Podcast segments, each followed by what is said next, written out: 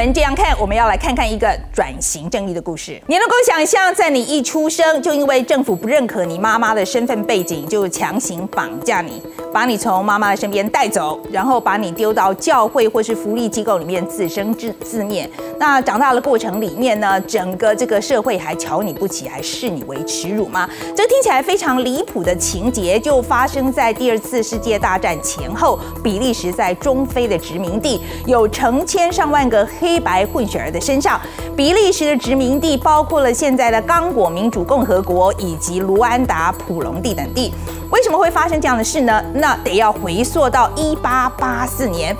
时任的比利时国王的利奥波德二世说服了列强承认，大约是现在的刚果民主共和国的国土范围是他的私人财产。对，就是几个欧洲国家讲一讲啊，那整个刚果就变成他的个人财产了。那从之从此以后呢，到一九六零年刚果独立为止，比利时便以推广文明跟科学为口号。在当地就展开了剥削跟种族隔离的高压统治。比利时在刚果的殖民手段是以教化不文明的刚果人来作为他们的统治基础，奴役大量的刚果人，种植采收当地丰富的经济作物橡胶，这给殖民的比利时人带来了富裕的生活。但是刚果人如果不听话，或是没有采收到规定的数量，不止可能会被军人鞭打，甚至会被砍断手掌或是虐杀。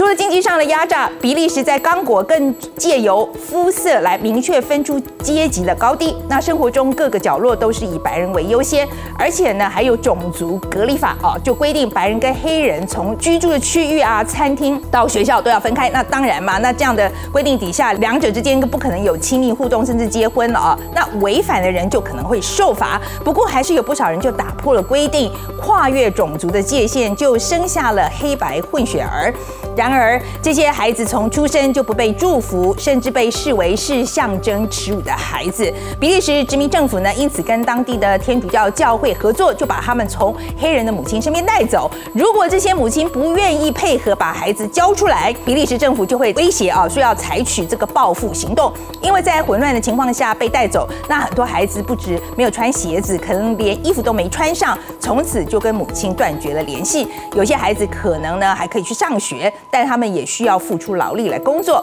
根据代表律师的说法，比利时政府做的这一切都是为了要确保这些因为打破种族隔离规定而出生的孩子以后没有办法跟比利时扯上任何的关系。对比利时政府来说呢，当时有价值的是橡胶跟金属矿产，而不是人。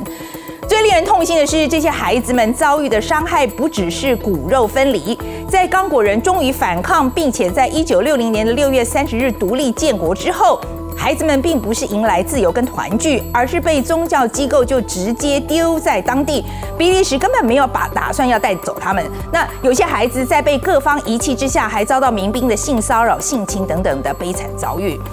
破碎的童年跟创伤也深深影响这些孩子往后的人生。过了近七十年后，在去年，也就是二零二零年，有五位这样的黑白混血女性就对比利时政府提起了民事诉讼。这些呢，现在已经七十多岁的女性指控比利时政府在他们只有两岁到四岁之间就被强行带离黑人的母亲身边，而他们的白人父亲在法律上不承认有混血孩子的存在，就使得包含这五位女性在内有数千名以上的黑白。混血女儿被安置在开萨省的宗教机构或是育育幼院当中，不被允许跟外界往来，只能跟其他的同样是黑白混血的孩子以及当地的孤儿，在艰困的环境下一起生活。他们指控比利时政府当时行径是犯下了危害人类罪，并且要求每个人五万欧元，大约是台币一百六十二万元的这个赔偿金，以及指派专家要进行精神损害的评估。在这个月中呢，整起事件终于在比利时首都布鲁塞尔的法院展开审查。但是为什么在沉默了几十年之后，选择在二零二零年这个时候提出诉讼呢？二零二零年是刚果民主共和国脱离比利时殖民地独立六十周年的纪念。那有越来越多要求比利时要重新检视殖民历史的声音出现，再加上许多欧洲国家的民众响应从美国烧过来这个 B O M 运动，并且就延烧就发起了要推倒种族主义者雕像的行动。于是，在殖民时期奴役并且导致数百万非洲人死亡的比利时国王。利奥波德二世呢就被视为屠夫的象征，他的雕像被喷上红色的油漆，象征着手上沾着杀人无数的鲜血。比利时政府更在人民越来越愤怒的情绪之下，就紧急撤出了雕像。